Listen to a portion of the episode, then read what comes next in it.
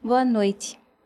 Terá início agora a palestra do orientador espiritual Benjamin Teixeira de Aguiar, que é presidente fundador do Instituto Salto Quântico, cujo nome jurídico é Sociedade Filantrópica Maria de Nazaré, organização com status consultivo especial, junto ao Conselho Econômico e Social da ONU dois, desde 2018. No Facebook, Benjamin é o médium com maior número de seguidores em todo o mundo. São mais de 5 milhões e 400 mil fãs em 185 países. Ele apresenta, desde 1994, um programa que hoje é o mais antigo da televisão brasileira, na temática espiritualidade, tendo passado por duas redes nacionais de TV, a Rede Brasil TVE e a CNT. Tem 16 livros publicados convencionalmente e material psicográfico equivalente a 200 livros de porte médio, disponíveis no site saltoquântico.com.br. Eu sou Fernanda de Oliveira Nunes, psicóloga, mestre em psicologia social, doutoranda em psicologia e faço parte do Instituto Salto Quântico há 14 anos. Em nome da instituição, dou as boas-vindas ao público da internet que acompanha esta transmissão ao vivo ou posteriormente pelo canal YouTube do palestrante, hoje com mais de 210 mil inscritos. E as pessoas que venham a assistir ao programa de TV Salto Quântico, que é editado com base nesta palestra e atualmente é desculpem, e atualmente é transmitido pela Peripe TV, canais 2 e 6 Aracaju Sergipe e pelos canais 23 e 77, respectivamente de Denver e Bridgeport, Connecticut, Estados Unidos. Antes de Benjamin iniciar sua palestra propriamente, serão exibidos alguns breves vídeos introdutórios, produzidos pela equipe audiovisual do Instituto Salto Quântico. Obrigada pela atenção. Desejamos uma excelente palestra a todos e a todas.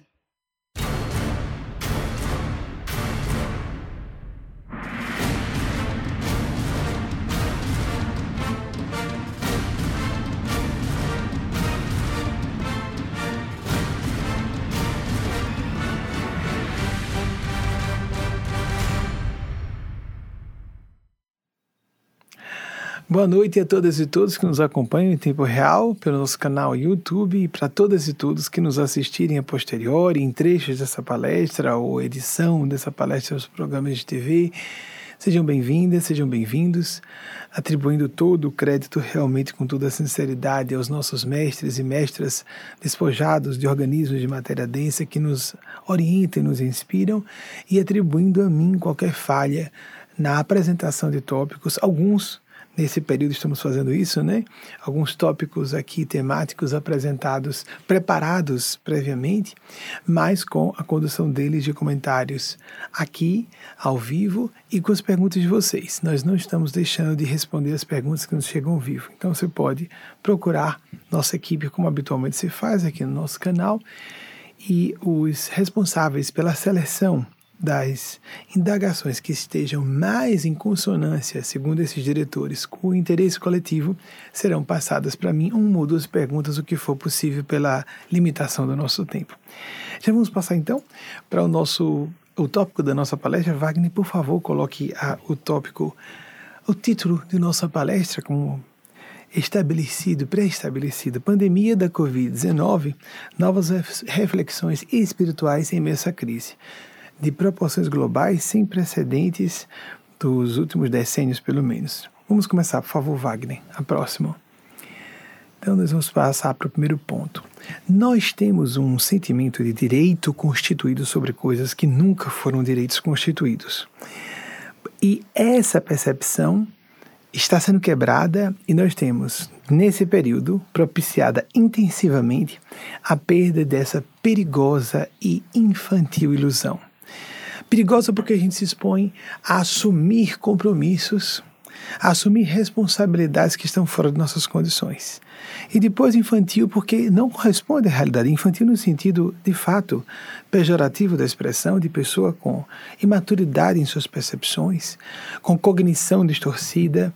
Os neurocientistas chamam de metacognição.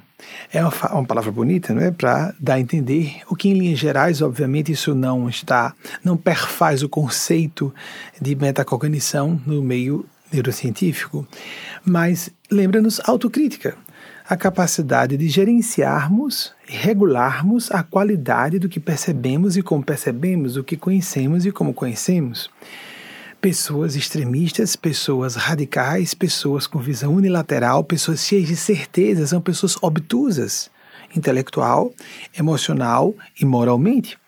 Elas veem falhas nos outros, transferem responsabilidade para terceiros, buscam bodes expiatórios, fazem a caça às bruxas, mas não conseguem enxergar as falhas em si mesmos, em si mesmas. Isso é ruim para a própria pessoa.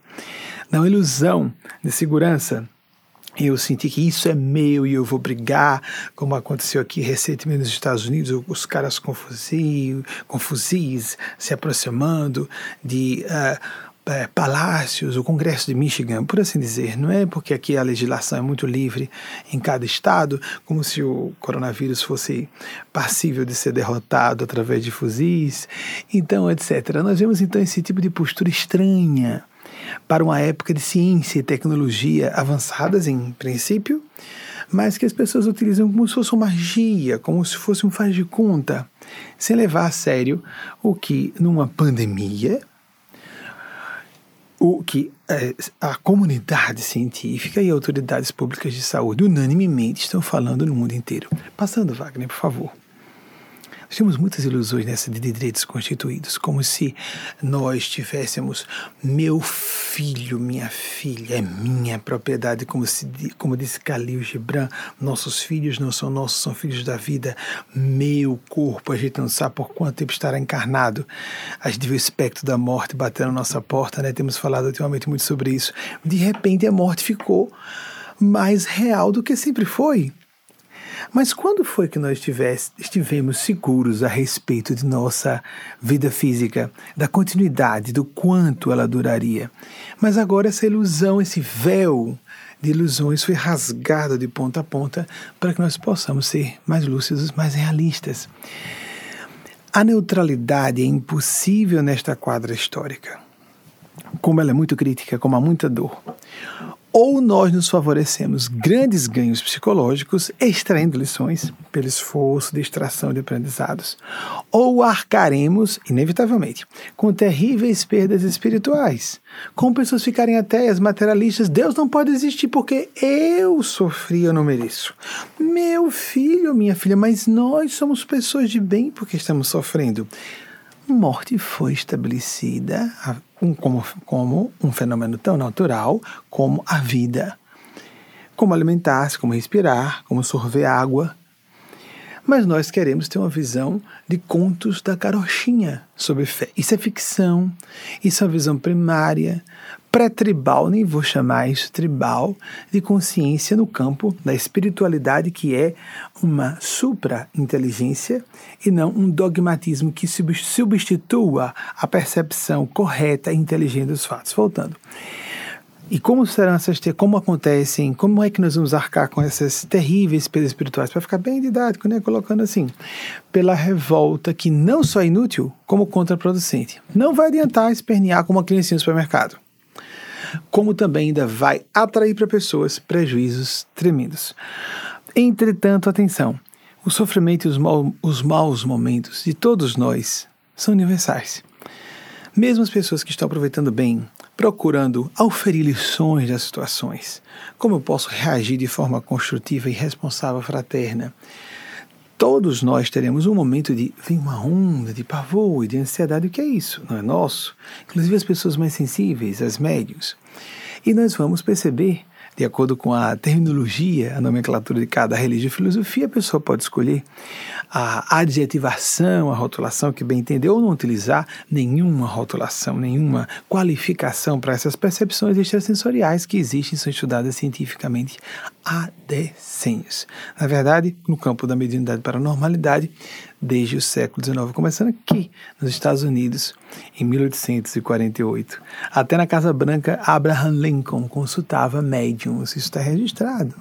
Seguindo, próximo, para não entrarmos em detalhes que não importam hoje sobre o tema, que eu quero dar mais espaço a perguntas de vocês ao vivo. Solidão é diferente de isolamento. As pessoas estão sofrendo solidão. Há uma linha de estudos que surgiu no final do século passado sobre solidão a dois. Pessoas que estão em casa, que são cônjuges, por exemplo, para falar solidão a dois em relação à vida na conjugalidade e que estão sozinhas, estão se sentindo solitárias. Mais do que se estivessem sozinhas. É como se a presença da pessoa aumentasse, acentuasse a impressão íntima de solidão pela diferença, ou pelo descaso, ou pela energia hostil, ou pela descompensação psicológica que aquela pessoa gera. Acontece o mesmo com as famílias. Há pessoas que se sentem solitárias no meio da multidão. E o isolamento é algo completamente diferente. É isso que nós estamos vivendo. Nós não estamos vivendo coletivamente solidão. Nós estamos sendo compelidos para aqueles que tiverem juízo para perceber, ou então a pessoa não tem, não passou pela escola, não acompanha a boa imprensa, não tem, não está, não mergulhou na civilização dita avançada no campo científico tecnológico, a pessoa desfruta da parte que lhe interessa, ignora o que não lhe convém a seus caprichos pessoais. Isso é uma idiosincrasia idiota. Me permitam um trocadilho com palavras cognatas. É um traço de idiotia a pessoa se rebelar contra uma comunidade científica da área de saúde, mundialmente uniforme em revelar a gravidade da crise, à base de conversações tolas, rasas, irresponsáveis, levianas e criminosas com ideologia política ou algo do gênero que não tem nada a ver com esse assunto. Vamos então diferenciar solidão de isolamento. Wagner, por favor, os próximos. A primeira solidão é um estado de consciência destrutivo. Nós podemos, claro que seremos tentados a viver mais isso agora. Pessoas que não conviviam tanto estão convivendo mais, e aquelas pessoas que nos eram é, que nos contrabalançavam a vivência de uma frustração, um parasitismo emocional em família, não importando como seja essa família, de mesma nuclear, tradicional, de pai e mãe, que se tenham filhos biológicos, em tese heterossexuais, dura pouco tempo, porque os filhos ficam adultos e saem. E o casal ficaria sozinho. Bem, Desde essa formação clássica, que dura pouco tempo, tem já tempo determinado a terminar. Porque, é lógico, a, os filhos vão ficar adultos. A maior parte das famílias não são assim, enquadradinhas do moralismo convencional. É engraçado que as pessoas, segundo neurocientistas, que têm falha na, na meta, metacognição, é uma deficiência neurofisiológica. Para falar numa abordagem materialista, científica, está no cérebro deficiente, mas nós podemos considerar como nós entendemos o ser humano multidimensional, que a psique é menos refinada, que o espírito é menos desenvolvido. As pessoas com falha da metacognição tendem a ficar dogmáticas, travadas, por isso conservadoras, reacionárias. Elas não têm a cabeça aberta para aceitarem erros e aceitarem ideias novas, elas se assustam. Não aceitam as incertezas normais da vida.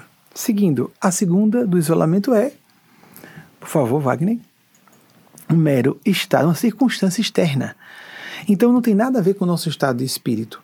Nós poderemos ser é, levados a uma, um recrudescimento, uma, uma intensificação dolorosa de uma situação, um contexto externo que nos leva a dramas internos que ficam mais perceptíveis. Mas, em verdade, uma coisa nada tem nem a ver com outra, são fenômenos completamente distintos. Próximo, por favor, Wagner. Experiências traumáticas, como essa que estamos passando coletivamente, ou crises existenciais intensas, que podem ser internas, alargam e aprofundam os sentimentos de uma pessoa e a capacidade de percepções Porque aí é entra a cognição, que falamos há pouco. Capacidade de percepções intuitivas e até intelectuais de quem a elas seja submetido, submetida. Portanto, paradoxalmente a gente está se lamentando, não é? Angústia, mas meu Deus, quanta angústia, meu Deus, quanto sofrimento. O que é isso? Experiência que nos complexifica a consciência, que nos alarga os horizontes das percepções, que nos faz enxergar mais além do objetivo, do rasteiro, do aparente. Quem atravessou as guerras mundiais tem, por exemplo, uma visão muito mais adulta de vida do que quem não passou por situações difíceis individualmente, coletivamente. Muita gente está aterrorizada e saindo do eixo porque não conhece traumas e dramas pessoais, não viveu experiências difíceis na infância, na adolescência ou mesmo na adultidade, está acostumada a ter seus caprichos atendidos como se algo devido, né? A gente há algum tempo está, a gente já está há algum tempo na era da internet, eu clico rapidamente, fica esse, na verdade, não percebemos que estimulamos um, um comportamento, uma atitude perante a vida e idílica, utópica, de que pré-mágica, isso é um nível de desenvolvimento da psique infantil, de que eu clico aqui, eu boto cartão de crédito, eu não tenho dinheiro na verdade, mas essa, existe essa coisa mágica de usar o cartão de crédito a distância digito e chega na minha casa um condão, um condão mágico. De repente o condão é tomado da mão, eu não posso sair de casa quando eu quero, eu posso pegar o coronavírus. E começamos a falar sobre os inimigos invisíveis. E aquela, aquele raciocínio também primário, simplista. Só acredito no que eu vejo que toco. É uma pessoa estúpida que diz isso, ignorante. Nós vivemos numa realidade de invisibilidades, no sentido sensório comum. Alguém já apertou a mão de dona economia? Alguém tem dúvida de economia, pese e tem efeitos poderosos sobre nossas vidas? Todas as pessoas medianamente informadas sabem que se todo mundo for fazer saque de suas contas bancárias, nós quebramos as instituições bancárias, não é? Mas nós acreditamos nas instituições bancárias, não é? Temos fé. Temos fé. E sabemos que lidamos com situações invisíveis. Os patógenos existem. Vejam só, micro-organismos, porque eu não estou com microscópio agora, e porque a carga viral não chegou a mim intensa o bastante para eu não ser contaminado. Então, eu tenho um surto para, nesse surto de reação ao confinamento, à sugestão de autoridades públicas de saúde, à quarentena. Eu tenho um surto, me rebelo e ponho a máscara com bem entender, fico tirando e botando como quero, sem seguir nenhuma orientação. Ah, seguir orientações para usar o aparelho celular, nós usamos, nós, fazemos, seguimos. Mas quando chega o assunto de vida e morte, a gente coloca antolhos. Traço de profunda imaturidade psicológica, deficiência, inclusive intelectual. Essas pessoas têm muitas certezas. Logo depois da, de surgir a era da incerteza, foi um clássico de Kissinger. Mas o mais importante é lembrar de Karl Werner Heisenberg, princípio da indeterminação da incerteza. Quanto mais temos certeza sobre alguma coisa, estamos tendo incerteza sobre outras. Uma pessoa realmente informada, uma pessoa realmente perspicaz, sabe que não pode ter certeza sobre coisa alguma. Ela pode ter convicções e aumentar progressivamente, à medida que se informa e não só se informa sobre um assunto, como reflete sobre o assunto, como confronta ideias aparentemente antagônicas que são complementares, criar um alicerce seguro para uma mundivisão a respeito daquele assunto, ou uma mundivisão no sentido mais literal da palavra, um paradigma que é uma lente para enxergar melhor a realidade. Isso inclui a realidade espiritual os fenômenos paranormais, os fenômenos mediúnicos, ex, mediúnicos existem, os fenômenos místicos, ditos divinos, existem. As pessoas podem espernear quanto quiserem com, sua, com o seu narcisismo megalomaníaco de não aceitarem Deus e as forças superiores como quiserem, as leis espirituais não vão deixar de existir um dos, dos, slides que vamos apresentar daqui a pouco fala sobre essa questão de etapas históricas civilizatórias. Eu vou deixar para adiante. Então, é, não só alarga, alarga as nossas percepções o horror, e vejam só, portanto, paradoxalmente, por termos as nossas percepções de sentimento e inteligência alargados, porque são percepções intuitivas, mas também as intelectuais, aprofundam os nossos sentimentos, e, ou seja, sentimentos e inteligências. São inteligências diversas, nós temos, costumamos ter diversos tipos de inteligência, como diz o maior especialista da atualidade de inteligências, Howard Gardner. Então, quando fala inteligências, de fato são inteligências. Normalmente as pessoas têm uma, no máximo duas. Aquelas pessoas que a gente diz assim, ah, aquela pessoa inteligente tem uma ou duas em que ela é mais ou menos boa. Mas tem muita gente. Interessante, a presunção é mais própria em pessoas pouco instruídas e pouco inteligentes.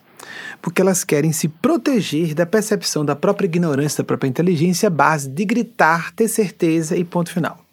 Gritar no pior sentido, existe uma raiva supralúcida, como pai e mãe, na hora de estar tá esbravejando de indignação com o filho. Uma filha é um profissional que tem a coragem de contrariar um paciente, um cliente, para dizer a verdade que ele precisa ouvir, para ajudá-lo ajudá-la realmente. Não é? Mas não, não é isso. É o surto do grito de dizer.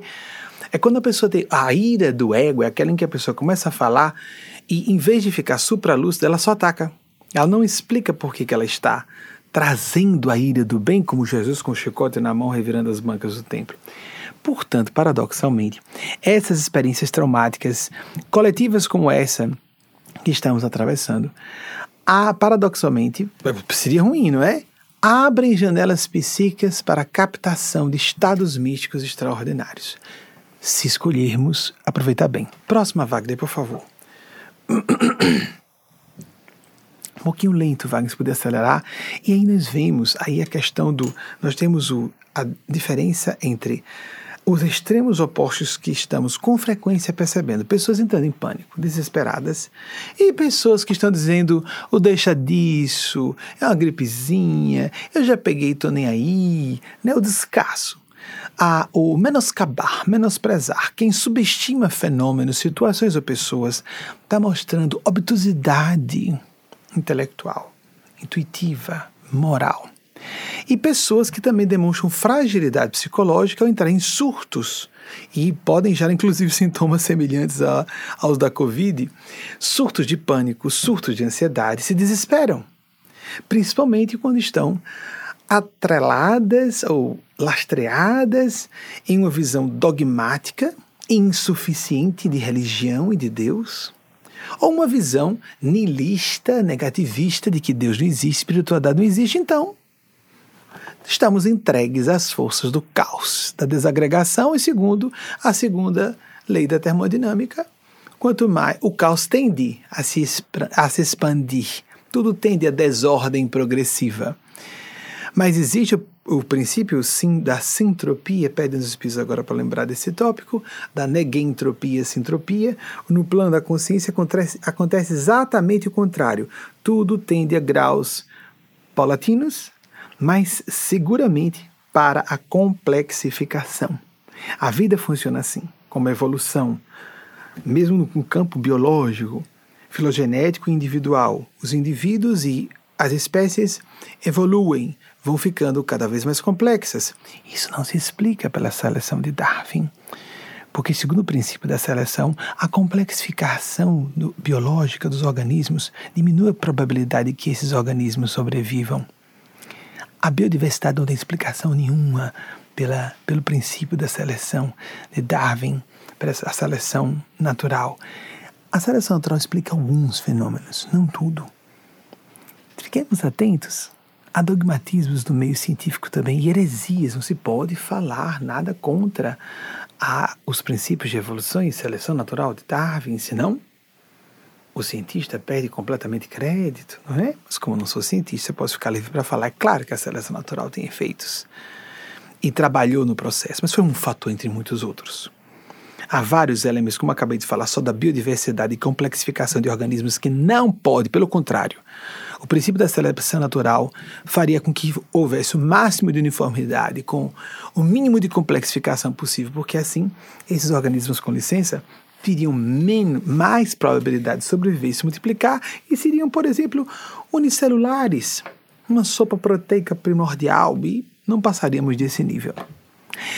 Em desespero e descaso que vemos em todos os ambientes, fisicamente onde estivermos ou virtualmente na internet, todo mundo vivendo nas redes sociais, graças a Deus vivendo um período de quarentena que se estendeu além dos 40 dias, não é? Quarentena vem de 40. A origem da palavra legitimológica é essa. E uh, as pessoas estão vivendo o tempo inteiro, graças a Deus, na era da internet. Vemos as pessoas entrarem em surtos de desespero, surtos de descaso. Qual é a nossa atitude correta? Por favor, Wagner, a a reflexão. Devemos trabalhar e lutar continuamente por ser, quanto possível, nesses ambientes, o eixo de equilíbrio em todos os ambientes físicos ou virtuais em que estivermos inseridos. E ao fazermos isso, ai, mas por que eu fazer isso? Aquela está surtada, aquele outro surtou, o problema dele ou dela. Ao fazermos isso, estamos nós mesmos gerando isso em nosso próprio coração, porque todos somos influenciáveis e intoxicáveis.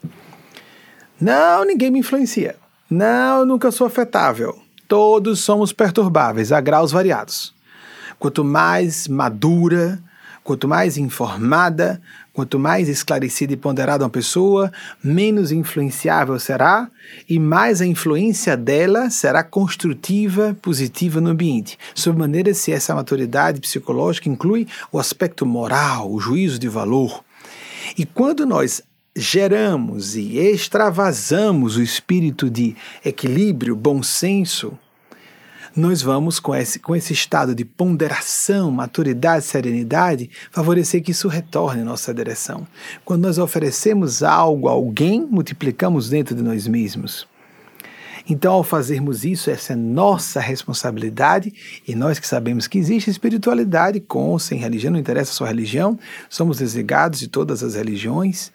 Estive no meio católico até 1987 entre 88 e 2008 no meio kardecista, com todo respeito às duas religiões muito conhecidas no Brasil, o catolicismo e o kardecismo, mas estamos desligados desde dezembro de 2008, 14 de dezembro nos desligamos formalmente, publicamente, porque achamos que muito convencidos sempre fomos, mas agora, como organização movimento, muito compenetrados de que o importante é que, se a pessoa continua nessas religiões, ou na, uma, na religião evangélica, ou budista, ou como seja, uma linha de tradição espiritual, como o hinduísmo, ou as novas versões atualizadas de práticas místicas, como a yoga, ou o yoga, como alguns pedem para que se diga, não importa o que interessa é que nós busquemos a nossa própria espiritualidade. Nós sabemos que quando fazemos esse esforço, seu eixo de equilíbrio, oferecer o nosso melhor, nós entramos em sintonia com os tais agentes psiteta, que alguns parapsicólogos assim denominam,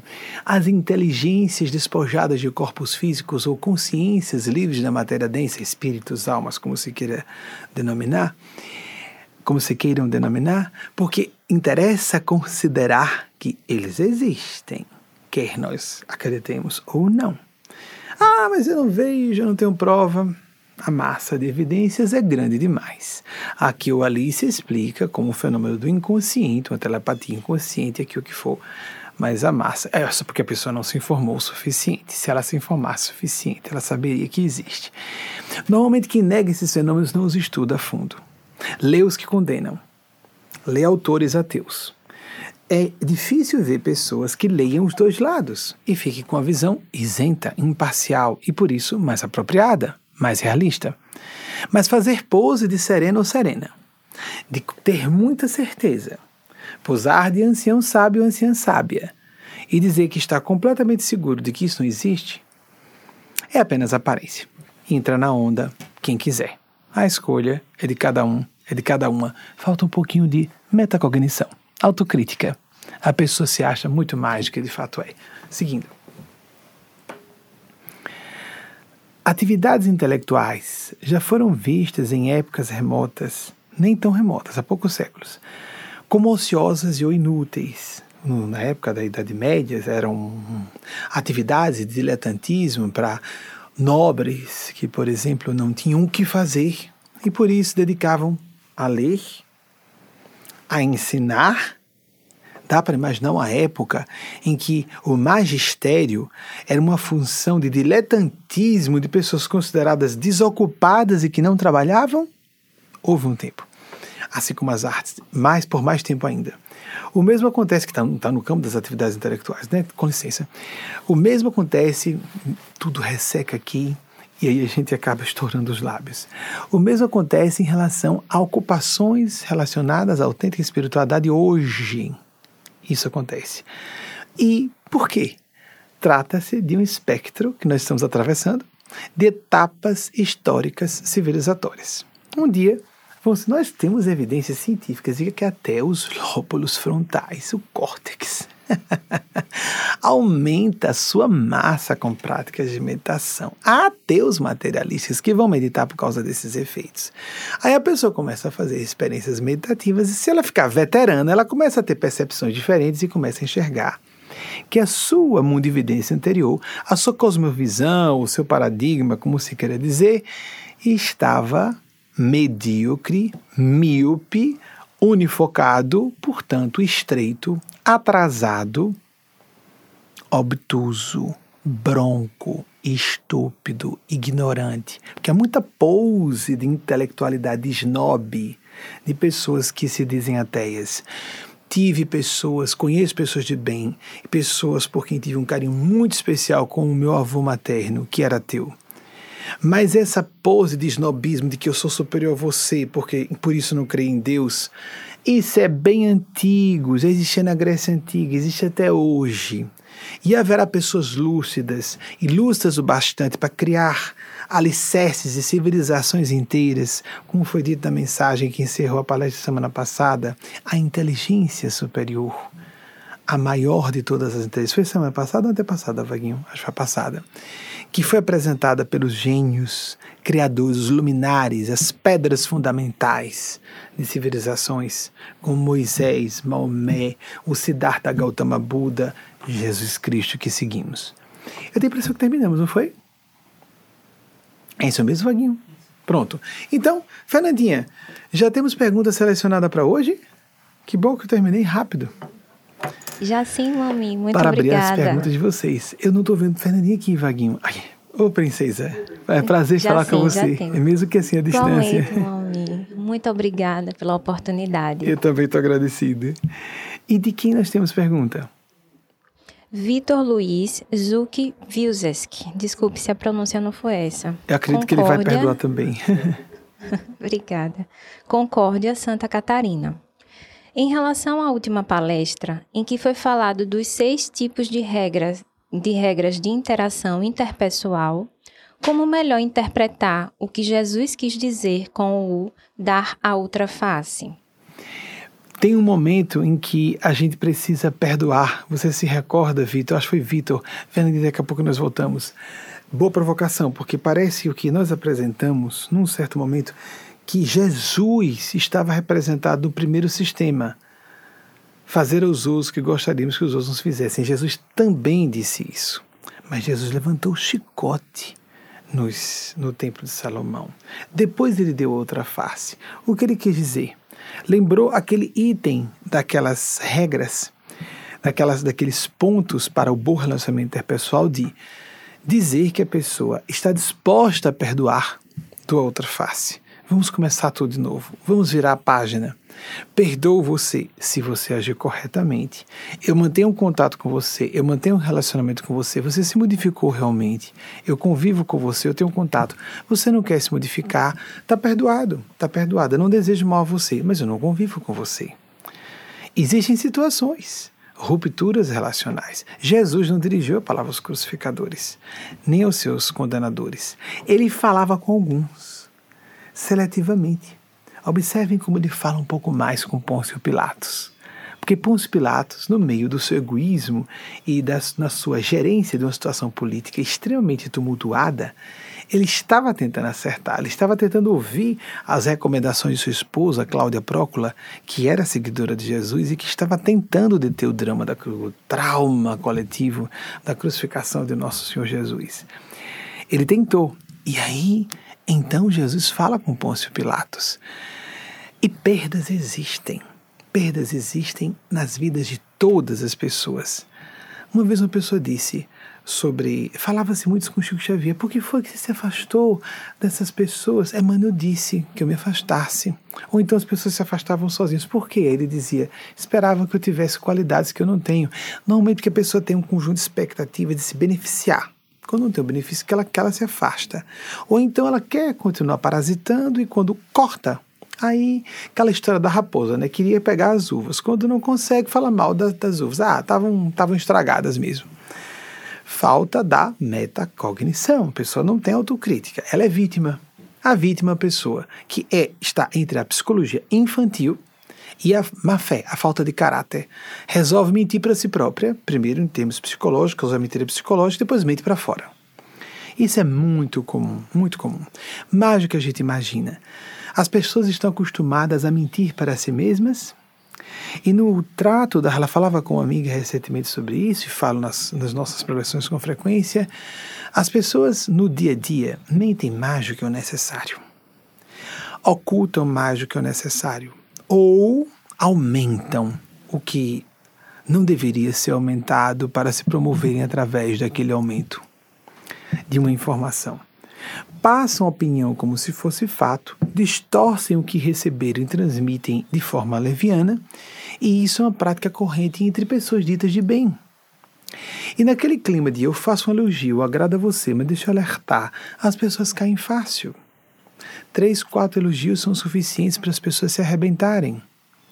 Como é que nós vemos, nessa época da pandemia, nós vemos como nós, seres humanos, somos frágeis no campo das percepções e avaliação do que percebemos. E o enquadramento em categorias de conhecimento e de valor daquilo que nós estamos conseguindo captar do mundo pelas nossas lentes ideológicas, idiosincráticas, tudo isso. Nosso modo de ser próprio. De acordo com o nosso estágio evolutivo, de acordo com o quanto nós conseguimos acumular até agora. Nessa época da pandemia está muito claro.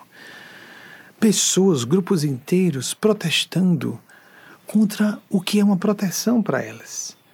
Se algo não for feito urgentemente em, em termos de contenção de contágio, antes que haja vacinas eficazes para a prevenção da infecção ou medicamentos eficazes para o tratamento para aquelas e aqueles que já foram contaminados, nós precisamos de, de ter contenção, contenção do contágio pelo distanciamento social, pelo isolamento parcial, total, quanto possível. Desculpem. Esse ressecamento é horrível. Mas seguindo, e muitas coisas para dizer que a gente freia. Aí dá o pigarro, né? Quando a pessoa tosse, isso tem um significado psicológico. Tem, tem, tem. E aí, a gente tem que ver. Pronto, a gente tem que ver na gente mesmo, como acabei de falar, como a gente vê numa pessoa. A gente tá falando com a pessoa, de repente a pessoa começa a tossir, pigarrear, e é porque eu tô com a garganta inflamada, às vezes está. Mas aí o comichão vem na garganta exatamente naquele ponto, é, tem mais algo a dizer? Tem, tem, tem, tem, tem. E a gente percebe os avisos do inconsciente através dessas manifestações, na gente mesmo e em outras pessoas. Vejam, a questão de higiene. Nós estamos na época da sanitização há muitos anos, mas é uma era que vem se estabelecendo aos poucos. Desde o início da década passada, em, em nossa residência, por exemplo, nós usamos álcool em, álcool em gel.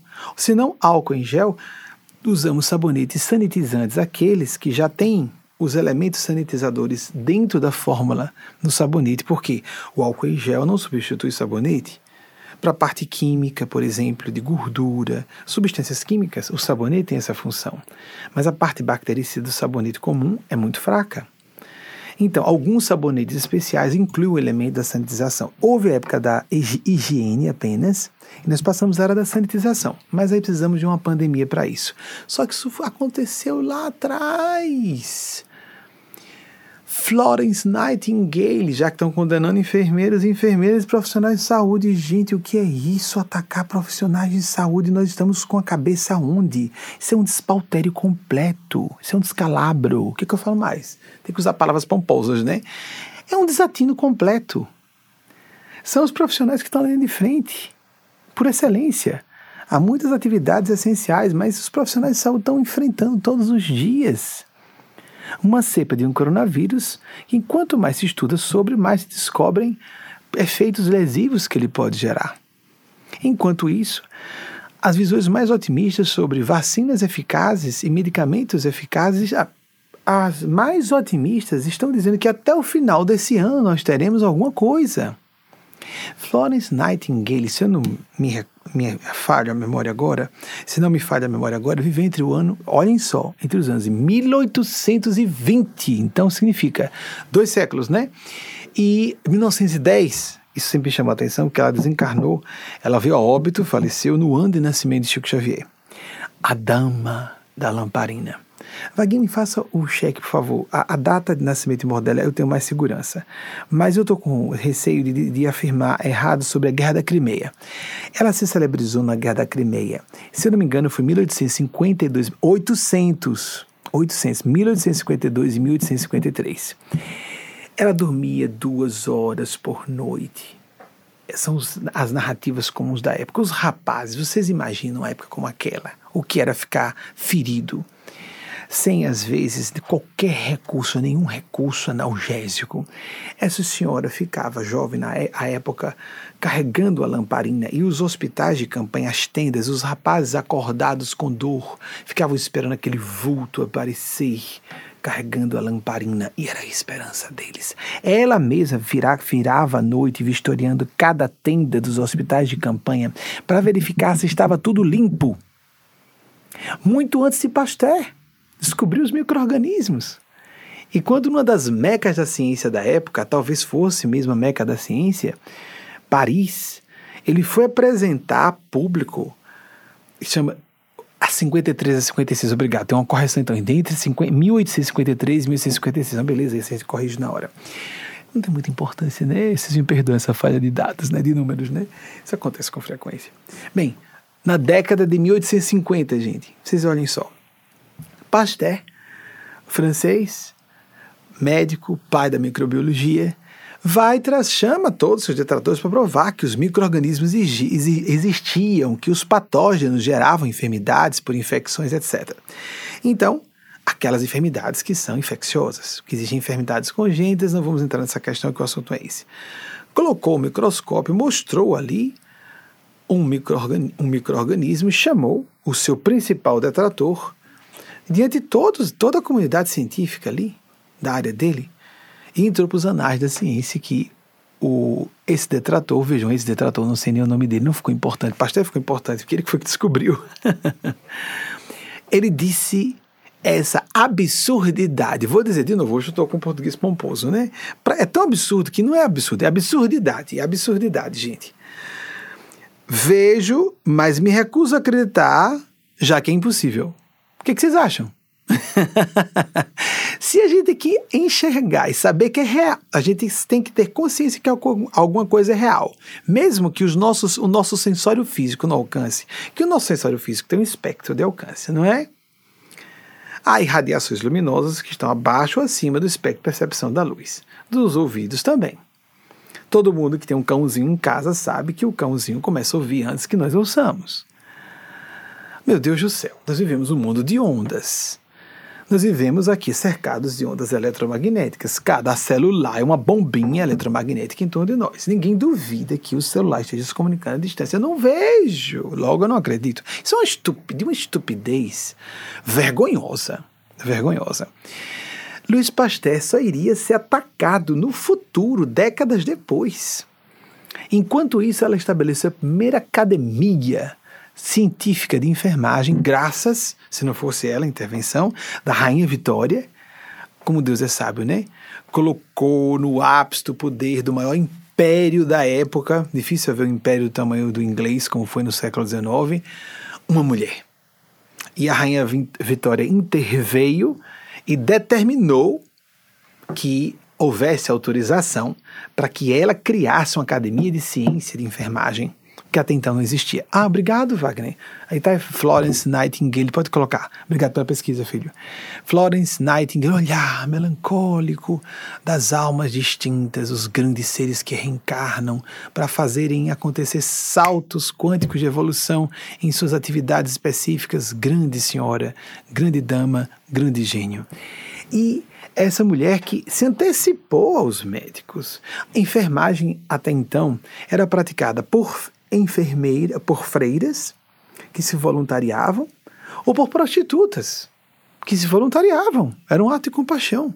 É interessante falar isso, né? Porque as meretrizes, né? Mal visto, Jesus disse em Mateus 21, 31, é, que prostitutas ou meretrizes e publicanos entrariam no reino dos céus e dizendo antes de vós, falando para religiosos e religiosas. É porque ser religioso, religiosa é ruim?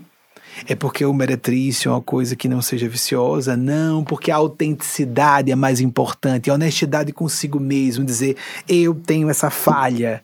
Isso é lucidez eu tenho essa limitação, eu não me engano, eu não tenho imagem idealizada, invernizada para mim mesmo e para os outros. Porque quando se fala de, de encenação, algumas vezes a gente observa uma pessoa, isso me perturbava na adolescência, porque eu não conhecia quase nada de psicologia. Diz, meu Deus, essa pessoa está sendo honesta em dizer isso, mas ela sabe que não é verdade, o inconsciente. E algumas pessoas parecem que estão encenando e não estão, elas acreditam no papel que elas vivem falta de autocrítica, falta de autoconsciência. E nos fenômenos espirituais mediúnicos, pior ainda. Isso acontece. Porque a pessoa vai ouvir o que ela pode ouvir. E algumas pessoas só ouvem elogios e apoio para o que ela quer ouvir e para o que ela quer ser apoiada. Em que ela quer ser apoiada. Aí fica difícil, não é? Mal nós conseguimos conviver com a complexidade e heterogeneidade do mundo, dos psicotipos do mundo físico, e aí as pessoas se abrem a viver o mundo espiritual. Por isso, as religiões têm opiniões tão contraditórias sobre os assuntos. E médiums em todas as religiões sobre o mesmo tópico falam coisas diferentes. Por quê?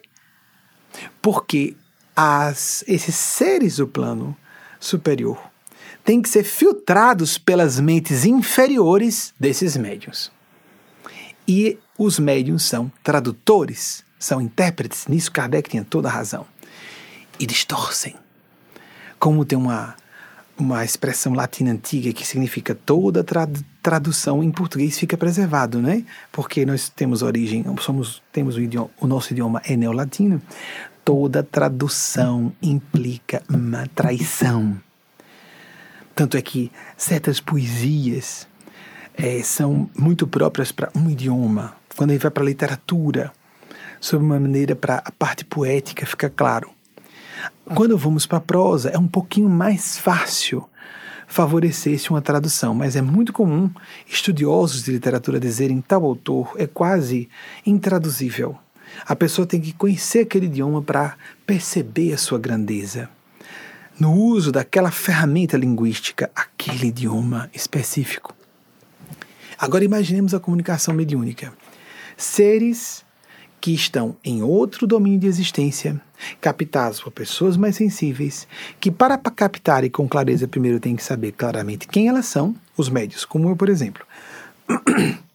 Temos que ter, ter um grande conhecimento sobre nós mesmos, quais são nossas qualidades, mesmo na proporção certa, nossos defeitos, mesmo na proporção quanto possível que possamos enxergar, sem nos enganar, nos colocar como vítimas, nem com desculpismos, justificativas. Nós adoramos justificativas. Quando é que a gente sabe que é pouco lúcido? Quando a gente tende a transferir responsabilidade para os nossos sofrimentos para terceiros. Procurar a culpa fora. Não assumir que a responsabilidade é própria. Nós somos responsáveis por tudo que nos acontece. Ninguém causou nada. Pelo contrário, como Canzeon, Anjo Nalda, Seixonoye. Às vezes vem alguém que não tem intenção nenhuma de nos fazer o bem, que na verdade quer passar rasteira realmente. Mas ela favorece um processo de mudança e a gente pode dar um salto. Como efeito turbo, ela vai a gente escorregando e transforma aquilo num salto. A pessoa quer nos derrubar e nos joga para cima.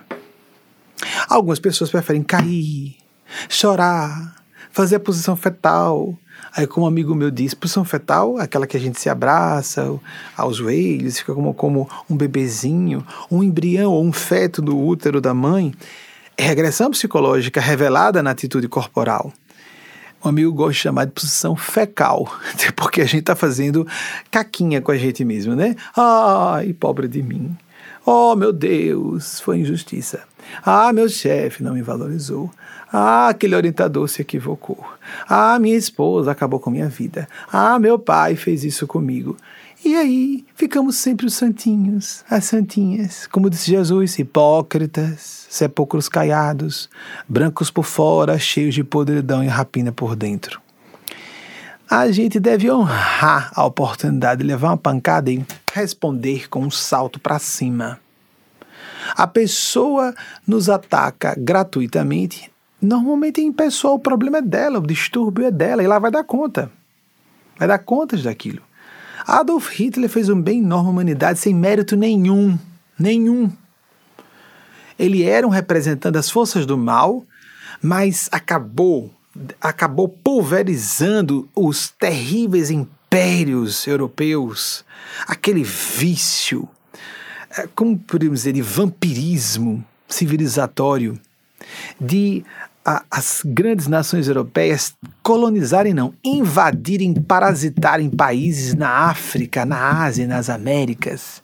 Ele arrebentou com aquilo tudo, aquele egocentrismo, aquele etnocentrismo europeu.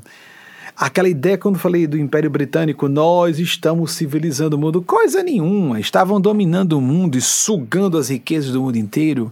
Aconteceu conosco com o Império Português toda foi uma das questões que geraram o movimento separatista do Brasil, o ouro, a prata do Brasil todo, in, todo indo para o, a, a, coroa portuguesa. Isso foi feito por todas os, as grandes nações europeias do passado. Mas a Europa resistente, resistente, violenta, belicosa, século sobre século, quanto mais brancos, mais tarados. Permitam dizer, estou em pele branca, aproveito que a gente vê, né? Pessoa loura, branca, olho azul, é celeste, não é? Tem muita gente loura de olho azul que é um doce de pessoa. Maria Cristo, das vezes que Eugênia Spazia me mostrou, porque ela tem que intermediar, aparece dessa forma. Mas já apareceu como oriental. Mas ela aparece também como, com aspectos indígenas. Mas aparece como negra, porque não tem forma. O corpo não importa, mas considerarmos superior, não. E se quisermos para combatermos o racismo, que é por isso que é importante esse chamado de discriminação positiva, se quisermos combater o racismo, vejamos. Se a questão é corpo, onde existe realmente necessidade de força bruta, força física, os negros estão e negras estão sempre à frente, não é? E quando se trata dos brancos, muito brancos, como por exemplo, quanto mais para o norte, melhor, não é?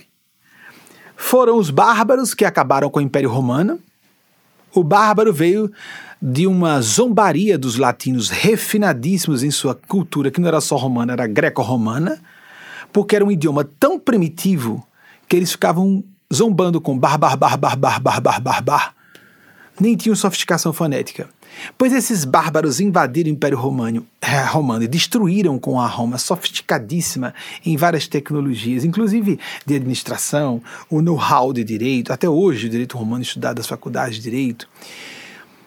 Foram depois os Vikings, aterrorizando a Europa cristã medieval, e coroaram com a despedida espetacular do horror do nazismo. Agora, não tem nem 100 anos ainda. Nós completamos nesse ano jubileu, vamos chamar assim, de que? De diamante? 75 anos esse ano que acabou a Segunda Guerra Mundial. Quase acaba com a humanidade, porque a tecnologia nuclear estava sendo criada ali, nos dois lados ao mesmo tempo nos Estados Unidos e na Alemanha. Felizmente sequestraram alguns cientistas. Sequestro do bem, né, gente? Já pensou se Hitler tivesse a bomba atômica antes de Roosevelt? Horrível que haja tecnologia nuclear.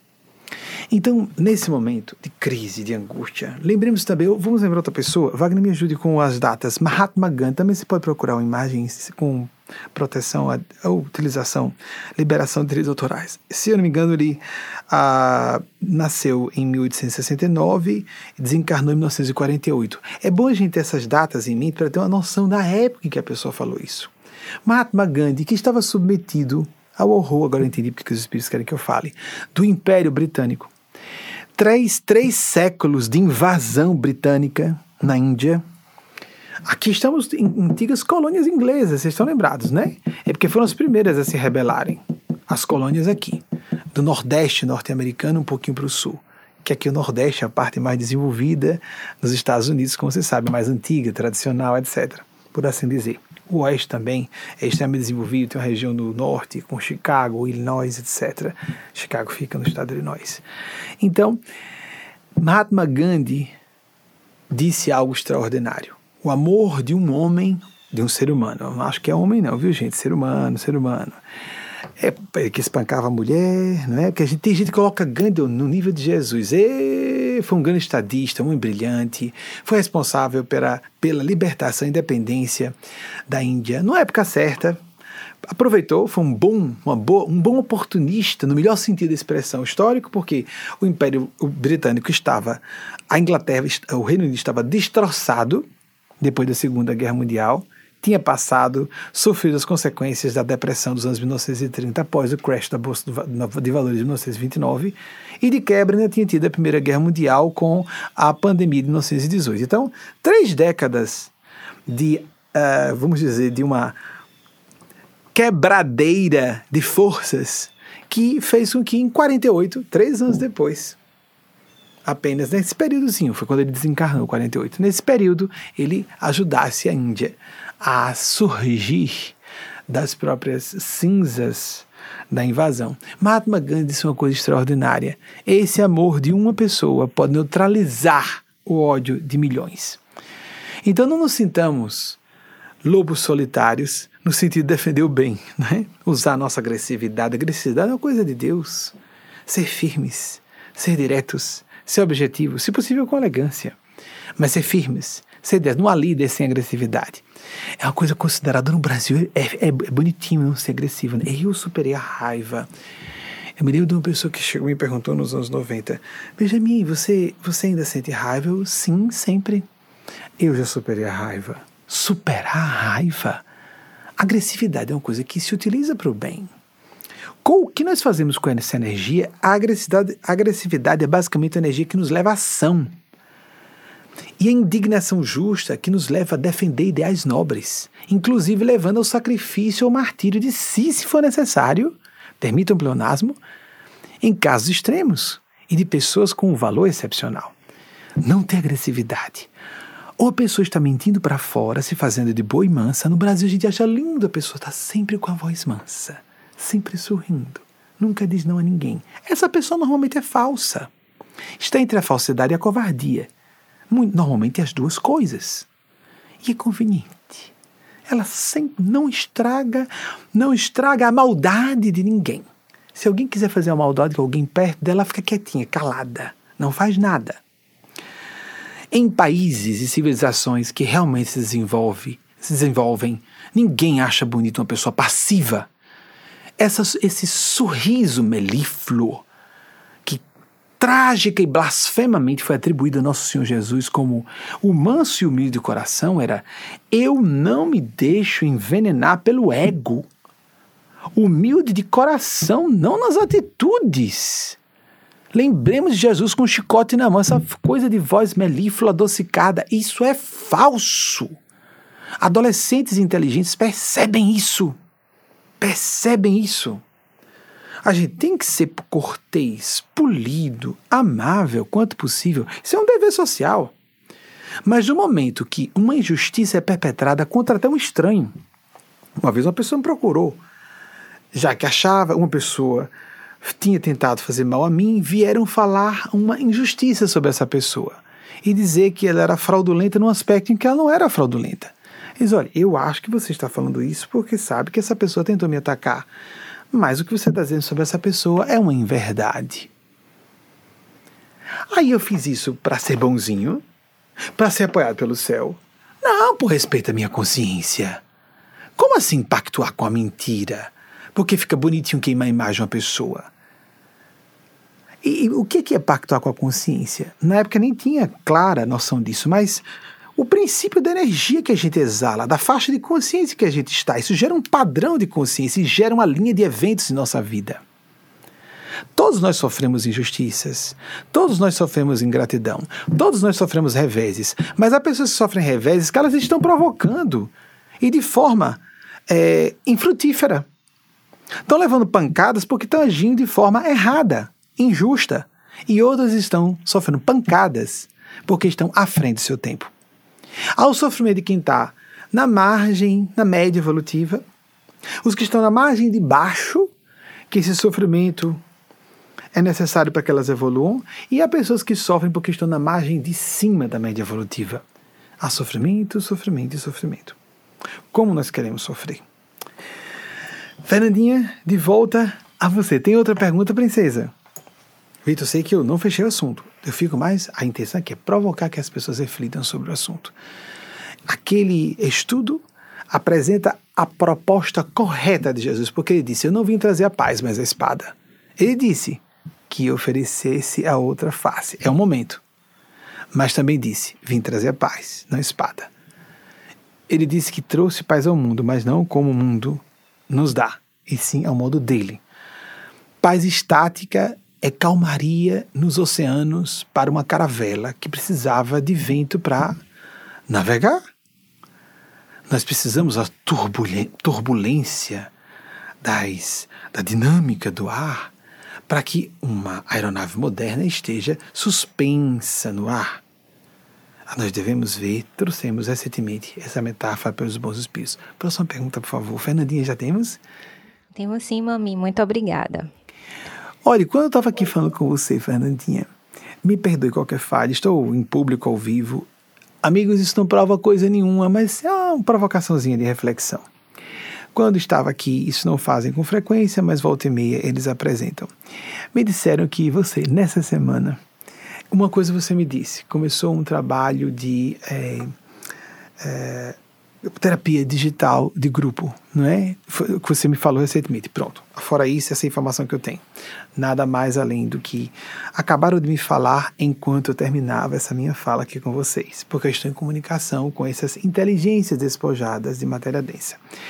Que apesar de você ter começado a julgar muito apropriado, começou a se criticar por esse método começou a se sentir, apesar de estar trabalhando, isso também você me falou, Estou trabalhando mais, graças a Deus, virtualmente. Essa minha informação tem, você me passou.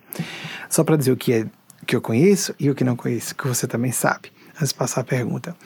Mas aí você percebeu, interessante. Estou, deixa eu desviar um pouquinho o olhar para não é, ter a confirmação para suas, por suas expressões. Pode fazer para a câmera, mas eu vou tentar desviar para me concentrar nos espíritos. É mais fácil. Mas então você vê, estou orando mais, mas a concentração está ruim. As intuições estão parecendo mais deficientes e, em tese, eu deveria estar com intuições mais claras porque eu não estou em contato presencial com a pessoa e não estou sendo intoxicada por, pelas energias, pela mente, pelas, pela, pelas energias de entidades perturbadoras que estejam com aquele meu atendido ou atendido em consultório, que agora é o consultório virtual. Todas essas reflexões você fez. Nossa, mas à distância não seria mais fácil me concentrar, ter intuições mais claras?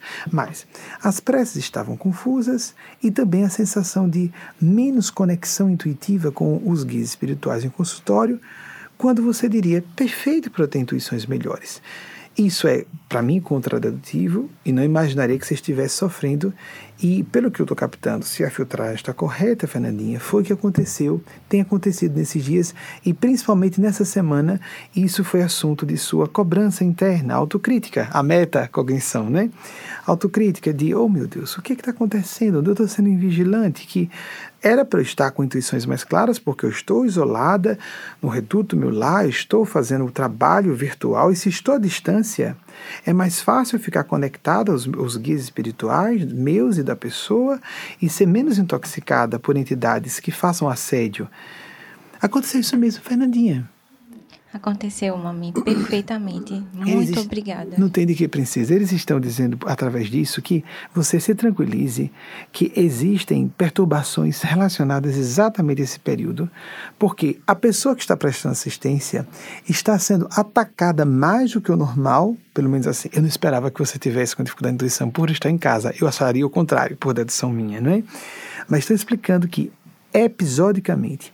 E como aconteceu nessa semana, porque no início, é o que estão dizendo, quando você começou o trabalho virtual à distância, todas as intuições ficaram mais claras, ficou mais fácil conduzir tudo em consultório. Foi isso mesmo, Fernandinha? Exatamente assim. O que era esperável? porque você estava sozinha, distanciada da energia da pessoa, é mais fácil você canalizar. E de repente, nessa semana, começou um pouquinho antes, só que ficou mais forte nessa última semana, você percebeu essa perturbação, porque então os agentes da desagregação, as forças do mal, querem atacar você para que você não ajude as pessoas. Depois, nessa semana também, sem você saber dizer porquê e sem entrar em detalhes, obviamente, que é assunto de, de seu sigilo interno, e você não tocou nesse assunto comigo, desculpem, tem coisas realmente a mais. Tanto é que estou dizendo, estou guardando, né? Sem você saber o que estava provocando, porque não havia nem sequer correlação clara com os assuntos em consultório, nem com leituras, nada, começaram a lhe vir memórias de experiências desagradáveis do passado dessa mesma encarnação. Mágoas, desculpe desviar o olhar só para não ser induzido por ler sua linguagem não verbal e ficar concentrado nos espíritos, depois eu pergunto se está certo. É, porque pode haver falha de filtragem, é lógico, estou em público, inclusive. Porque você. Eram mágoas que você já dizia, e não, isso já está resolvido, graças a Deus, perdoei, superei isso. Voltavam, e voltavam com a carga, como se tivessem acabado de acontecer, mas meu Deus, no meio dessa, desse período de sensação de perda de intuição, e vinham essas memórias muito densas, e você triste, oh, o que foi que me fez me esborrachar, escorregar assim, emocional, moralmente? E uh, teve isso, Fernandinha, aconteceu isso com você essa semana? Perfeitamente, mamãe, aconteceu. Muito obrigada. E o que Eugênia Spásia, Anacleto e outros amigos espirituais, guias de você, de você e de outros é, atendidos e atendidas é, seus, é, estão dizendo aqui, isso foi usado como uma ferramenta para alcançar o seu coração e amarfanhar o seu ânimo e embotar o fluxo do seu trabalho. Por fim, Nessa última semana, também no meio desse período em que a intuição parecia retrair memórias estranhas vinham à tona de coisas que pareciam resolvidas, também o que você não estava sentindo antes, uma sensação de receio que voltava e voltava e voltava, como se fossem pequenos surtos, pequenos surtos de pânico, de medo, de contrair o vírus, a Covid, e interromper um projeto encarnatório, as oportunidades que você está vivenciando de serviço e de ajudar as pessoas. Eu, mas eu estava super bem, super segura, eu sei que sou saudável e estou tomando todas as precauções. Mas mesmo assim, nesse período, com toda essa esse estudo pessoal de apresentar é a terapia cognitiva, né, Fernandinha? Todas as razões para dizer que aquilo não te fazia sentido, você mesmo assim sentia esses assaltos ao seu estado de ânimo. Sentiu isso, princesa? Exatamente assim, mami. Vocês Muito pensam, obrigada. Entende que, princesa, vejam que isso acaba sendo útil para muita gente, porque esses surtos estão acontecendo com muitas pessoas. Mas há outra coisa curiosa que aconteceu nessa semana. É, Eugênia pede para dizer, aí lhe veio uma preocupação que você há muito tempo não tem. E aí veio uma, uma preocupação, um desejo do, da alma forte de eu queria tanto saber uma pessoa espiritual, um ser do plano do bem, a quem eu pudesse me dirigir de modo mais. É, é, procurar dialogar, invocar ajuda de forma mais direta, pessoal, no trabalho em consultório. E você se dizia, mas isso não é necessário. Respondia para si mesma: Eu posso pedir aos bons espíritos, mas exatamente nessa semana também lhe surgia isso. Vim e voltava, vim e voltava, mas o que houve que eu estou com essa preocupação? Por que essa necessidade? E veio reiteradas vezes, você respondia reiteradas vezes que isso não era necessário, bastava estar em prece, mas voltava, voltava e voltava. Teve isso, Fernandinha? Teve sim, mamãe. Exatamente sobre, assim. Sobre isso eu falo depois com você. Que tem uma questão aí de compensação psicológica por um elemento do seu passado que depois eles falam que é assunto é, sigiloso, eles não querem falar aqui. Muito obrigada. Sobre algum desses tópicos também, tudo que foi falado, a não ser o que eu disse que você disse, você não falou comigo. Não foi Fernandinha dando seu testemunho público. Não falei que ficou nada, dizendo, ah, tá entrevista, como foi antes. Oh, gente, oh, gente. É. Isso é tão simples. Há tantos, há tantos campos de estudo da imortalidade da alma, da existência. Eles querem dar um, é um presentinho de provocação. Isso não fecha. Tem tantos campos de pesquisa, de existência de vida após a morte, como as experiências de quase morte. As pessoas que fazem relatos e eventos que podem verificados depois. A pessoa, enquanto estava com a linha reta do eletro, eletroencefalograma, não só do eletrocardiograma. as, as vivências de vidas passadas que são checadas, as, as, as psicografias polígrafas de Chico Xavier. Meu Deus do céu, uma quantidade medonha de informações. Mas aqui é só um, um, um docezinho, só para ilustrar no momento, né?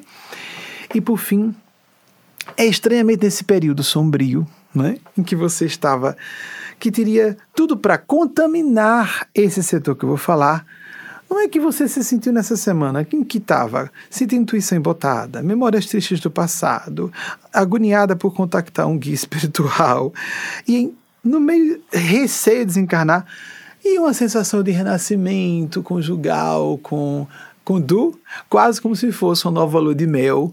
Mas logo agora, no meio desse pandemônio, isso, não, isso é completamente contradedutivo para mim, Fernandinha. que maravilha! Isso, ela disse, foi a única forma que eles encontraram de compensar você e ajudá-la, inspirando-a a buscar socorro nele. E ele deu porque você facilmente diz. O que, que eu deduziria? Nessa situação, facilmente a gente descarrega e projeta no parceiro, principalmente em confinamento. E aconteceu o contrário. Vocês ficaram muito bem. Você até se permitiu desabafar algumas coisas a mais com ele, um pouquinho além do que você costuma desabafar. Questões suas, claro, né? Não quebrando sigilo de consultório, mas questões suas. Que, nossa, eu falando algumas coisas com o Dudu, desviar um pouco o olhar que eu nunca tive, fiquei muita vontade de falar e falando algumas coisas com ele, que apoio e que como isso aproximou vocês dois como companheiros, não é como amigos, irmãos. Aconteceu isso, Fernandinha? Aconteceu sim, mãe. Muito obrigada. Que maravilha, Exatamente que assim. maravilha essa compensação, princesa. E sobre outro assunto, depois eu falo com você em particular. Se eu me esquecer, você me provoque, tá certo, princesa? Eu agradeço muito, muito a você, a Eugênia Spaz e a toda a espiritualidade pela assistência, pela confiança, pela permissão de, de matrícula nessa escola sacratíssima. Eles acabaram de dizer que não é, é, bobagem, eu posso falar aqui. O elemento não é tão não é tão sigiloso. Eles estavam discutindo se podiam falar ou não, se isso teria algum geraria algum embaraço ou não. Mas não, não, não, não, não, não, não. não chegou e Eugênia disse, não pode falar. Depois de estar discutindo, Gustavo Henrique com ela, eles falam, amigos, eles falam em conselho. Eles não trabalham um espírito dá uma ordem, não, eles falam de eles trabalham de modo parlamentar né, e respeito ao livre-arbítrio do médium. Eles disseram que porque você, nessa semana, anda as lembranças fortes. E aí não foi lembrança de mágoa, mas lembrança de saudade positiva de seu paizinho desencarnado. E que a ideia de buscar um guia espiritual e você não fez conexão entre uma coisa e outra era uma compensação, des- impulso inconsciente de compensação pela ausência, lacuna de seu pai biológico desencarnado. Teve isso da questão da saudade de seu pai, princesa? Muito forte, muito Pronto, forte então- essa semana. Agora, eram lembranças boas, não está no campo das memórias ruins, mas sim a saudade da pessoa, da presença dele. E, de fato, você não fez conexão entre isso e querer saber a quem se dirigir como guia espiritual, não é? Pronto. Exatamente, Era isso que eu ia falar em particular. E disseram: não, não, não, não, pode falar com ela, pode falar com ela aqui. Obrigado, princesa. Então, é, pode fazer a pergunta. Muitíssimo obrigada, maminha. Fiquei muito muito obrigada, satisfeito. Spaz, a toda a espiritualidade pela assistência que recebemos a todo instante de seu coração, dessa ah, deles, casa. delas, deles e delas. Diretamente pelas palestras, pelo site, pelas páginas do Facebook. Obrigado, princesa. maminha. Obrigado, princesa. Obrigado. Então, seguindo, vocês compreendem que, mesmo conhecendo Fernandinha e raramente nos, nos, nos encontramos, Fernandinha, quantas vezes nós sentamos para conversar juntos nós dois, no correr desses 14 anos? Diga. Duas, três vezes. Né? Quantas vezes eu visitei sua casa? Uma vez. Você visitou minha casa umas duas. Nesses anos Uma. todos, não é? Uma. Então, gente, não, não tenho intimidade para. Ela está na casa, a gente se vê nas palestras, eu vivo recluso.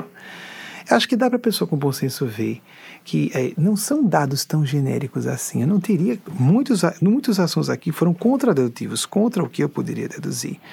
Mas, às vezes é o contrário. Quando a informação é precisa demais, é que é suspeito. Não é? Para quem tem bom senso, imparcialidade e isenção, percebe o fenômeno está acontecendo.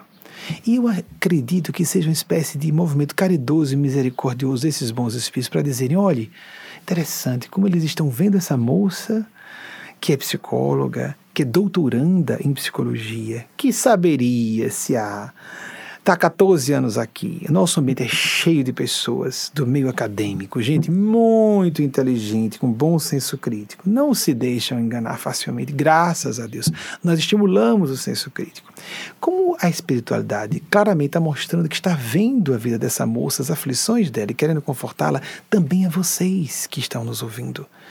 Todas e todos nós somos vistos e vistas. A prece, a prática meditativa, é por isso que é feita em público que é um propósito para todas e todos.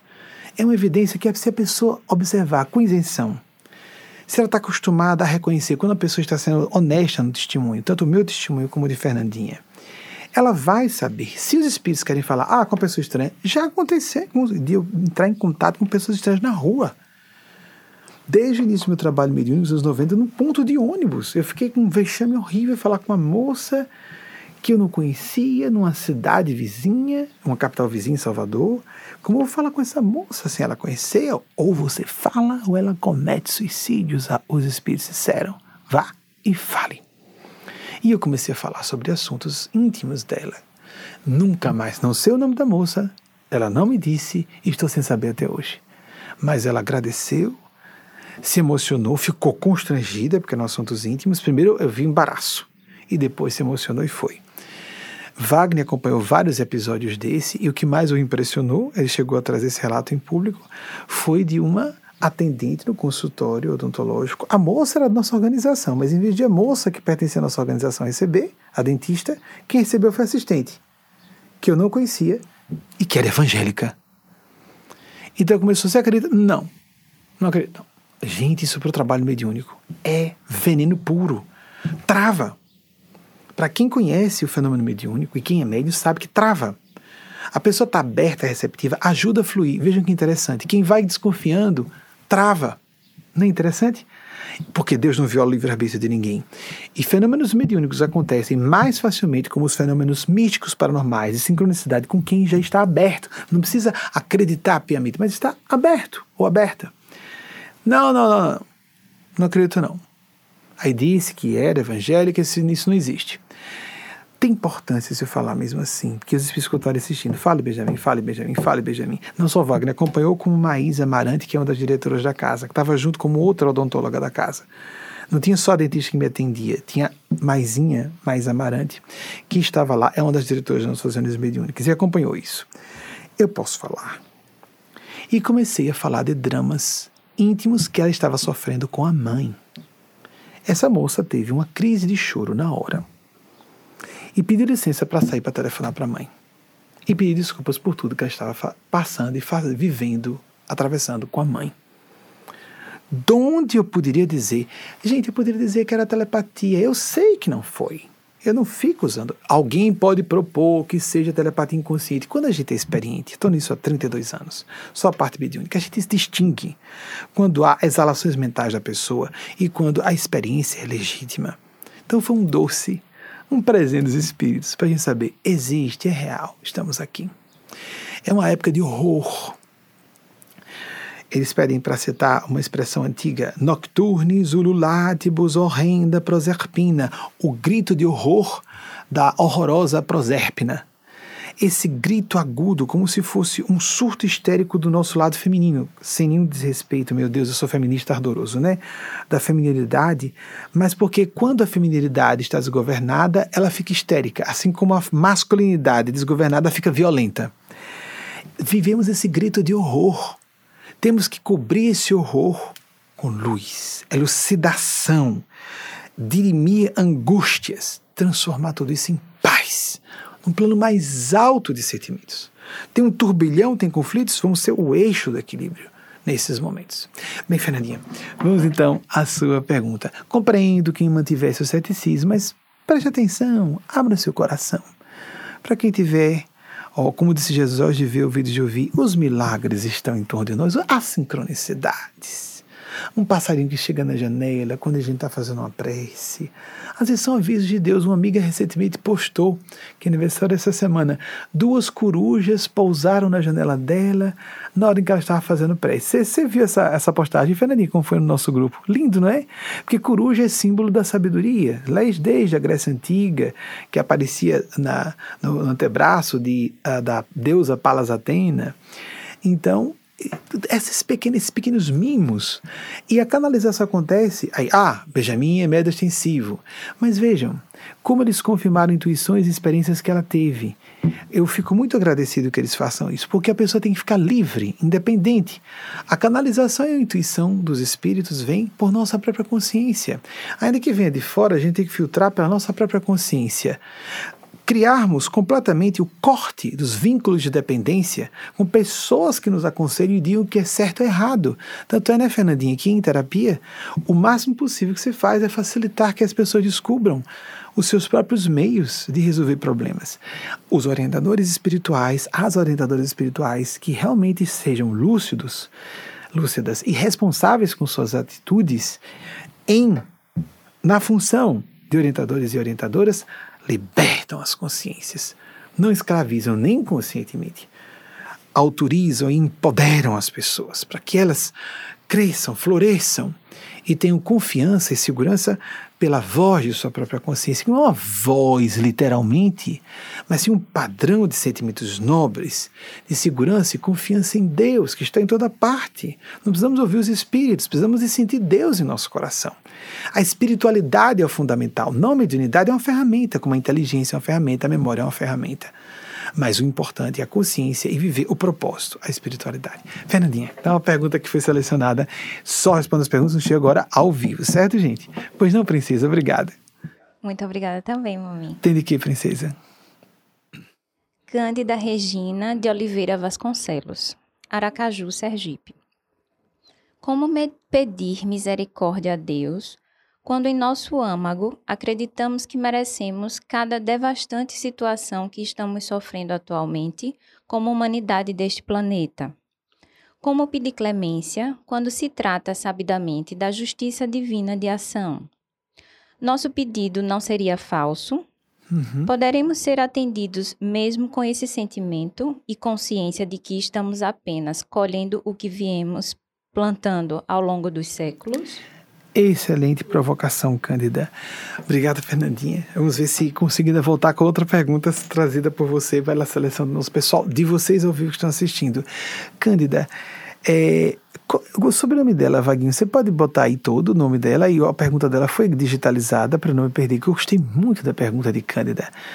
Isso é um drama para pessoas que conheçam os fenômenos de lei de causa e efeito, de karma, que vem do sânscrito, do, das, da linha hinduísta. Kanda Regina, é porque eu acho que eu não conheço, porque eu posso estar confundindo.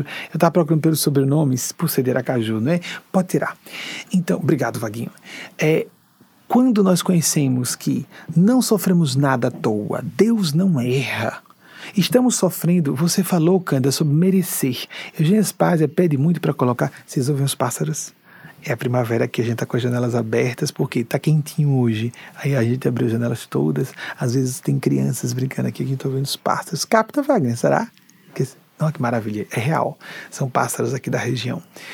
E a gente não tem isso né, no Nordeste do Brasil, que é região temperada. Então a fauna e a flora são magníficas. Né? A beleza de cada região que existe. Então, é, falei dos passarinhos porque fui uh, remetido a eles por essa, esse encanto por trás. Observar essas pequenas coisas agradecer pelas pequenas coisas. E voltando ao princípio, respondendo a sua pergunta, Cândida, Eugênia pede, a Eugênia Spaz e os amigos que ela representa, ela sempre pede para dizer, ela e os amigos, os, os canalizadores da faixa do bem e da sabedoria, que nós recebemos alguma coisa porque precisamos passar por aquilo em vez de um castigo de Deus, é uma consequência de nossos maus atos, mas mais do que só consequência, é uma finalidade, há uma finalidade educativa, porque ainda que tenhamos adquirido um débito moral ou kármico em outra existência ou nessa mesma, se nós mudamos nosso padrão de consciência, nós atraímos uma situação diferente e pagamos aquele débito fazendo bem, não sofrendo mal. Então nós podemos, por exemplo, eu estou com meus dramas pessoais, Cândida, com empatia com você, com todas e todos. Aí, ah, vou fazer uma oração pelos que compõem os nossos grupos mediúnicos. Ai, que oração egoísta. Mas aí eu uso um precedente moral. Mas eu sou o orientador espiritual, então eu tenho alguma responsabilidade como uma espécie de pai de família. Então eu acho que eu posso orar. E como a gente faz para não se sentir desrespeitoso ou desrespeitosa na reverência e devoção à sabedoria perfeita de Deus? Meu Deus, eu sei que a sua vontade é sempre nossa verdadeira felicidade. Eu sei que sua misericórdia é infinita, mas sua justiça também é infinita. Meu pai me disse que eu faço esse, essa, esse meu, essa minha gravata, não é horrível, eu também acho. Mas deixa aí. Ele deve estar assistindo, né, gordo? Muito bem. Então, me lembrei agora, enquanto falo com vocês. Só para relaxar, gente, o assunto, é tão denso, não é? Então, lembremos, Deus em infinita misericórdia, de nos dirigindo a Ele, ela, Deus a mãe. Às vezes as pessoas podem. Deus é absoluto, não tem gênero. Mas nós, psicologicamente, precisamos, às vezes, de uma, é, uma imagem antropomórfica de Deus e Jesus se prestou a isso na nossa cultura. Maria de Nazaré se presta a isso na nossa cultura cristã. Por isso, os Espíritos pedem para apresentar, por nosso intermédio, sistematicamente, desde 2005, Maria como um Cristo também. Por que não? Isso ofende Jesus em quê? Isso diminui Jesus em quê? para termos uma face maternal de Deus. Algumas pessoas precisam visualizar uma figura de mãe, até a imagem mesmo de uma figura materna, em Maria Santíssima, Maria de Nazaré, chamamos de Maria Cristo, gostamos de empoderar a mulher, uma mãe planetária, uma mãe crística. Porque se a gente diz que a mulher não pode ser Cristo ou Buda, como é que nós podemos ver uma face feminina em Deus? E isso é blasfemo. Então, algumas pessoas, às vezes, sem a imagem de uma mulher, mas se dirigindo a Deus como ela, minha mãe. Algumas pessoas têm facilidade em sentir o lado acolhedor, misericordioso, clemente.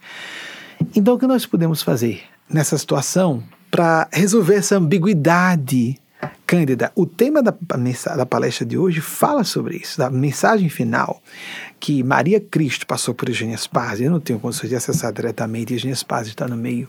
E há vários endossos, os fenômenos existem para poder dar a subscrição, a chancela de que provém essas mensagens realmente de um plano crístico que Eugênia Spazia atrás de seus amigos espirituais, eu não tenho é, condições morais de acessar diretamente. Muito honesta e transparentemente dizendo. Então, ela fala sobre isso, as ambiguidades dos presentes de Deus. Então, podemos perfeitamente ser ambíguos no nosso pedido. Meu Deus, seja feita a sua vontade. Mas, se for possível, eu gostaria de que meus filhos fossem poupados dessa pandemia meu Deus, dá para os gênios da ciência, eu tenho pedido, os gênios da ciência sejam iluminados e os governos, as autoridades dos, das grandes instituições, organizações, como a Organização Mundial de Saúde, relacionadas ao assunto, sejam iluminadas para que isso se resolva quanto antes. Nós podemos pedir porque, inclusive, isso compõe o projeto de Deus. Nossos pedidos pessoais, com os nossos caprichos, assim está muito consciencioso, não é? É natural pedir pelos seus filhos e suas filhas, é natural pedir pelos entes queridos, mas também podemos dizer seja feita a sua vontade. Há estudos sobre, porque tem, há muitos estudos científicos sobre oração e meditação, de que as orações mais atendidas, o percentual de resultado efetivo para aquilo que a pessoa esperava é maior se a pessoa disser, por exemplo, para curar uma pessoa enferma. Meu Deus, cura essa pessoa, meu Deus, cura essa pessoa, meu Deus, cura essa pessoa. E aquela prece, meu Deus, sobre a enfermidade dessa pessoa, seja feita a sua vontade. O percentual de cura é maior quando há. Vai que eu estou achando que o microfone Fernandinha está ligado aqui. Comecei a ouvir. É impressão minha? Não. Só para é tudo ao vivo pode acontecer, podem acontecer erros, né? Então, as pessoas que dizem seja feita a sua vontade, as preces intercessórias que não definem o foco, têm mais eficácia do que aquelas que definem o propósito. Isso contraria o princípio do New, new Thought, de que mentalize, mentalize, seja, seja otimista, seja positivo, etc. Não é bem assim. Temos que ser realistas. Temos que entender que há perdas, há frustrações, há desastres, há fracassos. Mas em vez de ficarmos na posição fetal, fecal, como falamos há pouco, é espiritualmente fecal, psicologicamente fetal, transformemos esse, esse fecal em adubo. A pessoa que vence, diz a psicologia do êxito, é a pessoa que sofreu menos fracassos, é a pessoa que sofreu até mais fracassos. É porque ela não se entrega ao derrotismo, ela aprende com seus fracassos e segue adiante para a próxima decisão, para uma decisão de melhor qualidade. Isso tem a ver com a metaconsciência também, metacognição também. É porque linhas esotéricas chamam de metaconsciência. Neurocientistas falam de metacognição. Metaconsciência tem mais a ver com a transpessoalidade, o acesso à nossa supraconsciência e a faixas evolutivas diferentes, superiores à nossa, de seres despojados, de organismos de matéria densa que podem interferir a nosso favor. Fique em paz, faça suas preces pedindo que, oh meu Deus, se possível, se for da sua vontade, converta esse karma coletivo para uma coisa que nós possamos administrar melhor. Durante todo o ano 2019, eu fiquei pressentindo, apesar de ter dito publicamente que 2019 não seria o fim da humanidade, disse isso várias vezes, porque ficaram falando que era data limite, etc., aconteceu uma tragédia, então nós teríamos contato com ETs. Não vai acontecer isso. Fui a público, disse antes de 2019 várias vezes, mas durante 2019 fui avisado várias vezes de forma bastante intensa de que estávamos numa rota de destino. Eu estou simplificando porque foi muito mais complexo que isso. Uma rota de destino apocalíptica, mas não para 2019, 19, para um pouco adiante. No início de 2019, primeiro semestre, eles informaram uma linha de eventos apocalípticos deixou de acontecer. Estamos em outra linha, uma linha paralela. Mas eu não imaginava que seria uma paralela próxima. Porque tudo o que me foi dito antes começou a acontecer, inclusive a possibilidade de um armagedon nuclear. Porque houve aquele ataque no aeroporto do Iraque, a autoridade iraniana. E eu fiquei esperando. Analistas políticos foram dizer a público: vai acontecer uma guerra nuclear pelo menos uma guerra regional, principalmente quando houve resposta da parte do governo iraniano enviando mais de 20 mísseis para uma base da OTAN. Pronto, é agora, é agora, é agora. Não aconteceu. Depois tinha um outro apocalipse econômico, global. E a gente está enfrentando essa, esse isolamento, esse confinamento altamente destrutivo para o fluxo econômico. E as bolsas de valores oscilam, oscilam, oscilam e não estão caindo em efeito dominó. Está tudo amenizado. E essa crise, essa pandemia, que está amenizada. Dou meu testemunho como uma pessoa que trabalha com isso, de forma sistemática comecei os meus primeiros contatos com Eugênia Spazio, que damos início ao meu trabalho com a primeira experiência de psicografia em que eu estava consciente que estava recebendo em 1988. Mas de forma muito mais intensiva a partir da publicação do meu primeiro artigo na imprensa com ela em 90. Aí em 91, o trabalho mediúnico técnico, sistematicamente, diário, e a partir de 92, televisão e rádio, e o nosso programa foi lançado em 94. Então, há muitos anos eu estou trabalhando com isso, canalizando esses seres. Dou meu testemunho como quem estuda o fenômeno desde os anos 1980. E comecei lendo os que diziam que era um fenômeno do cérebro. Percepção extrasensorial, percepção paranormal. Eu não acreditava em vida após a morte. Achava interessante o fenômeno da, da fantasmagórico, as histórias de fantasmas e aparições mesmo, eu acreditava na infância, mas na adolescência, quando eu fui ler esse, fenômeno, esse assunto, eu tive muitas dúvidas. E vou ter uma, ter uma crise de fé no final da casa de 20 anos e isso da casa de 30. Meu Deus do céu, eu estou vendo os espíritos com clareza, mas isso, se eu for um psiquiatra, ele facilmente, um clássico, vai me enquadrar em alucinação auditiva e visual. Eu vou, ser, vou passar por esquizofrênico claramente serei diagnosticado, vai passar um antipsicótico para mim e vou para casa tomando um remedinho. Quem disse que porque a pessoa está sendo honesta, eu tinha consciência disso, estava lendo autores que falavam sobre isso. Eu li os dois lados. Eu só não li quem acredita e quem defende. Eu li quem ataca e diz o contrário.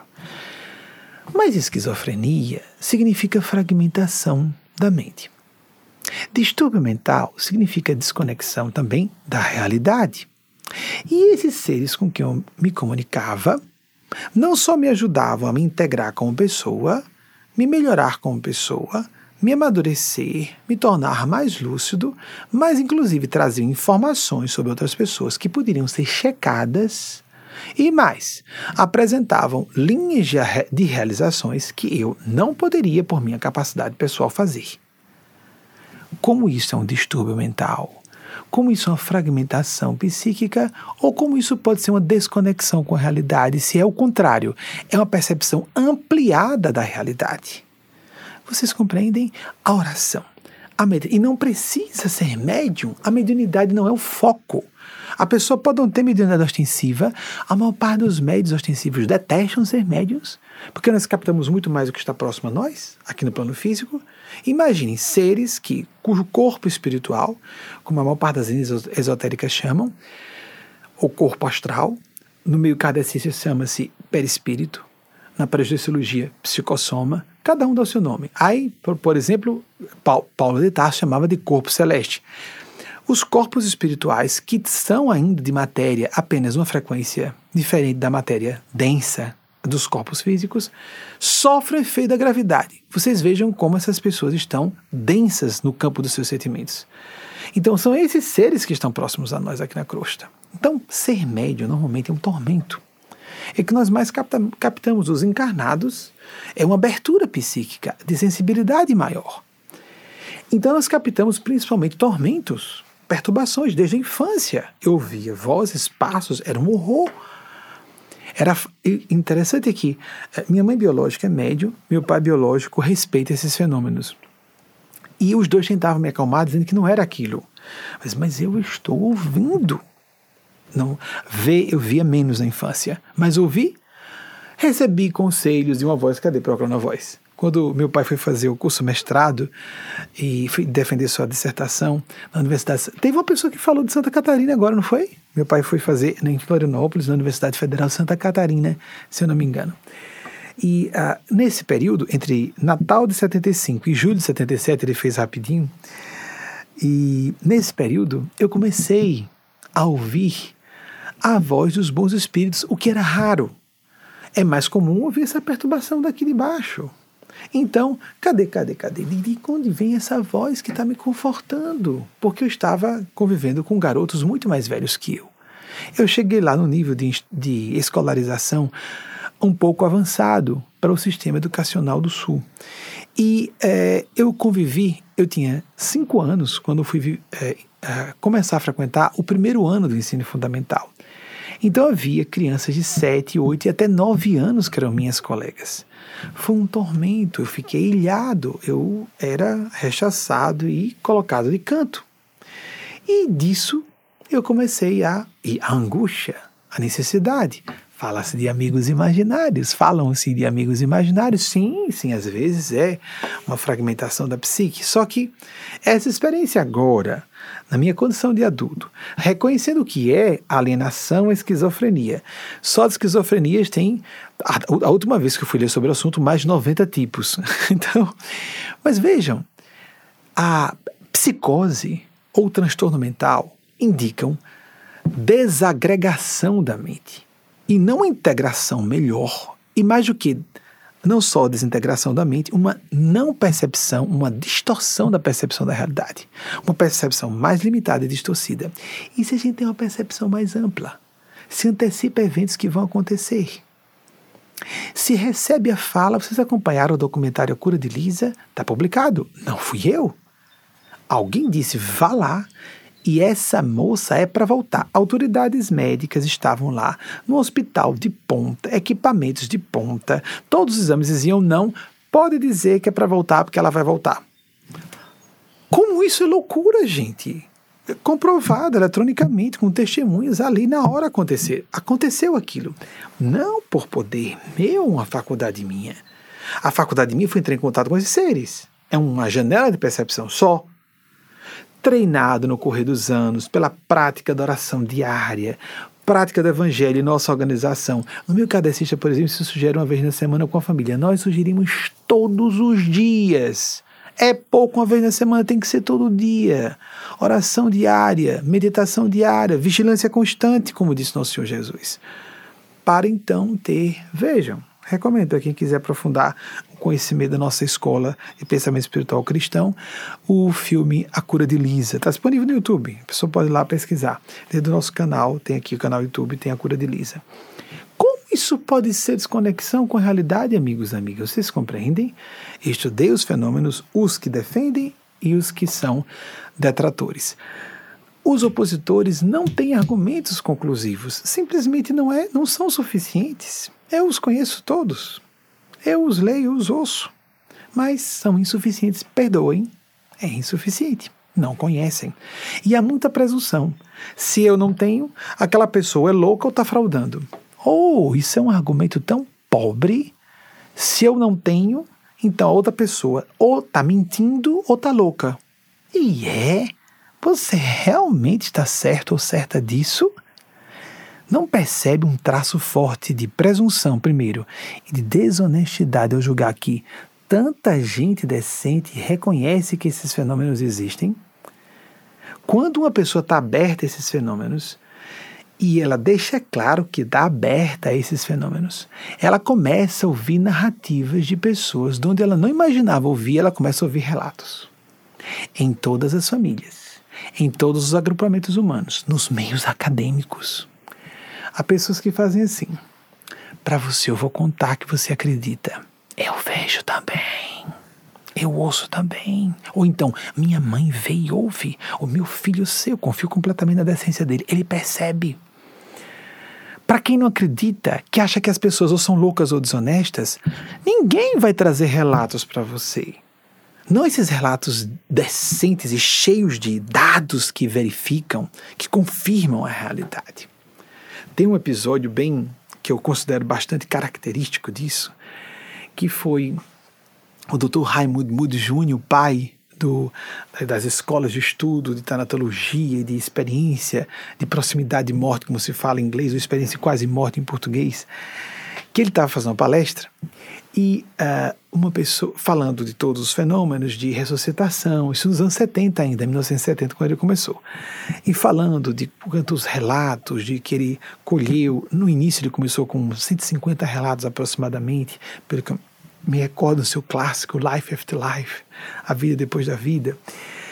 E, é, e ele falando, fazendo uma palestra sobre isso, em um certo momento, é, um cardiologista se levantou e disse: Olha, é, eu sou cardiologista, eu fiz vários, vários uh, procedimentos de ressuscitação clínica e nenhum dos meus pacientes nunca relatou uma experiência dessa. Aí ele agradeceu, Dr. Raimundo Moody Júnior, que é médico e filósofo, ele agradeceu ao colega que quis participar e em seguida uma outra pessoa na plateia pediu palavra. Essa pessoa se levantou, doutor fulano, aquele que tinha dito, que nunca ninguém falou nada. Eu fui um dos pacientes que o senhor fez o trabalho de ressuscitação clínica. Eu tive a experiência que o Dr. Raimundo Moody Júnior acabou de narrar. E o senhor seria a última pessoa do mundo a quem eu narraria porque eu sei que o senhor ridicularizaria uma, experi uma experiência que para mim foi sagrada. A gente recebe e atrai o que quer. A gente vive, a era da internet apenas intensificou isso. Como nós tendemos a viver em bolhas, a nos isolar e a só ouvir aqueles que, querem, que confirmam o que a gente pensa. Isso sempre existiu. E ficamos só em grupelhos de hipnose cultural recíproca, porque nos agrada só ouvir aquilo. E não queremos, como Jung chamou, ouvir o mensageiro da sombra, quem está fora dizer alguma coisa diferente do nosso contexto cultural psicológico, porque nos contrariou. A pessoa vira sobre os calcanhares, como dizia Chico Xavier Manuel. Não aceito, me decepcionei. Conversa fiada, foi, foi magoada nos caprichos, às vezes estava apaixonada, às vezes está com um interesse econômico material, ou um prestígio específico, ou manipular a pessoa. Não consegue, e ai, começa a falar mal por outras razões. A gente conhece tanto isso, né? E aí a pessoa se sente vítima, pobre de mim, abandonada, injustiçada, largada. Quem realmente é vítima são os grandes heróis e heroínas. são martirizados até a fogueira e não se sentem com a síndrome de vítima. Mas vocês já visitaram presídios? Vocês já conversaram com criminosos e criminosas, os assumidos, as assumidas? Nós vamos ouvir histórias impressionantes. E normalmente essas pessoas se sentem vítimas. Tenhamos mais autoconsciência, mais autocrítica, mais metacognição. Não sejamos limitados como os extremistas, as pessoas de visão unilateral, caolhas, míopes, psicológica, intelectual, intuitiva, espiritual, moralmente. Sejamos mais profundos, sejamos mais humanos, sejamos mais gente. Porque mais do que inteligência, precisamos de consciência, precisamos de decência na atitude. Mais do que de mais informações, precisamos de mais transformações. E essa prece, Cândida, e para todas e todos nós que acompanhamos essa reflexão, vai ficar melhor se você buscar, no estado de oração, não só pedir, mas ouvir pela intuição. Sentir o que é seu dever, qual a minha responsabilidade. Porque eu confio em Deus, eu não posso deixar de cumprir minha responsabilidade em seguir as orientações das autoridades científicas e as autoridades da área de saúde, ou as autoridades públicas de saúde quanto à prevenção à infecção. Mas posso também pedir para que meus entes queridos, que em grupo de risco, ou meus pacientes sejam poupados, porque não isso é energia do bem. Eu posso funcionar como uma torre mental repetidora de uma vibração do bem. Aí onde vem a energia de cura. Nem precisa ver toque, a energia de cura. Exalamos. A divina providência pode estar usando você através de sua prece e seu pedido para ajudar alguém. E a fé estar à luz tem dizer que, para si própria, para si mesmo, não foi atendido o que eu esperava exatamente, mas sei que foi o melhor. Minha expectativa foi frustrada, mas o resultado, se Deus autorizou, era melhor. Eu fiz tudo o que eu pude, de minha responsabilidade pessoal, o que vier a ocorrer fora do alcance, do espectro da minha ação e influência pessoais, eu tenho que aceitar. Aí é onde vem a resignação para a justiça de Deus. Um beijo no coração de todas e todos. Uma excelente semana. Até o próximo domingo, se Nossa Senhora nosso Senhor Jesus, o grande anjo Gabriel, se autorizarem, em nome de Deus, na face, em sua face maternal, misericórdia, em sua face paternal, sabedoria e justiça perfeitas, pode se inverter a questão dos gêneros. Deus não tem gênero, Deus é absoluto. Não importando se você tem ou não religião, o quanto se acredite ou não, esses fenômenos existem. Não precisam que ninguém acredite. Eles existem e regem a vida das pessoas. Ponto. É só a pessoa se informar a respeito. Conhecer ou não. Ponto podem espernear, gritar, citar autores europeus negativistas dessa daquela escola de ateísmo, como quiserem, os fenômenos continuarão existindo. Haverá sempre gente gritando contra, agindo contra, sempre. E continuaremos vivendo corpo após corpo, saindo de uns e voltando em outros, até que soframos o bastante, quebremos a cara o bastante para respeitar e não blasfemar aquilo que é muito superior a nós existe uma grande rede do bem da sabedoria, quanto existe uma rede do mal. Tenhamos cuidado para não sintonizar com as forças do mal, porque quem ridiculariza Deus também ridiculariza as forças diabólicas, e elas existem, não importando o nome que demos. Não zombemos. Porque sempre, quando alguém escolhe o caminho do cinismo e da zombaria, há sempre uma força maior do mal que pode utilizar sua fragilidade, que você julga força, para destruir seu caminho. Primeiro, utilizando você para destruir pessoas, e depois o buraco negro abre debaixo dos seus próprios pés. Não ameaça, isso é um fato, é uma lei da vida, é a lei do karma, a lei da justiça. Você será usado, usada, para desesperar muitos jovens que precisam de crer em Deus para se salvarem de suas angústias existenciais. E quando você for usado o suficiente, do quanto eles acham suficiente, você pagará o preço por isso. Quer acredite, quer não. Forças do mal existem. Enquanto a pessoa se sente o máximo, tem outras forças realmente poderosas do mal. E assim como quem sintoniza com boa intenção em fazer o bem, Sempre há forças do bem muito maiores que nos ajudam para que façamos um bem maior e ganhemos um bem maior ainda. E a dor fica construtiva e os ganhos são sempre exponenciais. Não existe isso de que aqui tu está piando, ninguém está percebendo, eu vou levar vantagem aqui, eu vou arrancar um benefício meu ali, eu vou ganhar dessa forma ali. Então, se eu vibro dessa forma, as forças da vida respondem isso para mim, arrancando coisas de mim, querendo me usar e passar perna em mim. É automático. Quer eu acredite, quer não. Quer você acredite, quer não. É uma sugestão amiga. Beijo no coração a todas e todos. Fiquem com a magnífica mensagem que foi produzida por nossa equipe audiovisual. Essa produção de vídeo de Vaguinho, meu cônjuge. A inicial da palestra foi pela dupla de amigos irmãos Ítalo, Cristóvão e César eh, Menezes. E Wagner de Guiar fez a produção de vídeo dessa mensagem de Maria Cristo, recebida pelas mãos de Eugênia Paz, o guia espiritual de nossa instituição. Beijo no coração de todas e todos. Fé, adultidade, adultidade, responsabilidade, fraternidade. O resto se resolve. Confiemos irrestritamente em quem podemos confiar incondicionalmente. A divina providência, a divina bondade, infinita misericórdia, mas também perfeita justiça. Assim seja.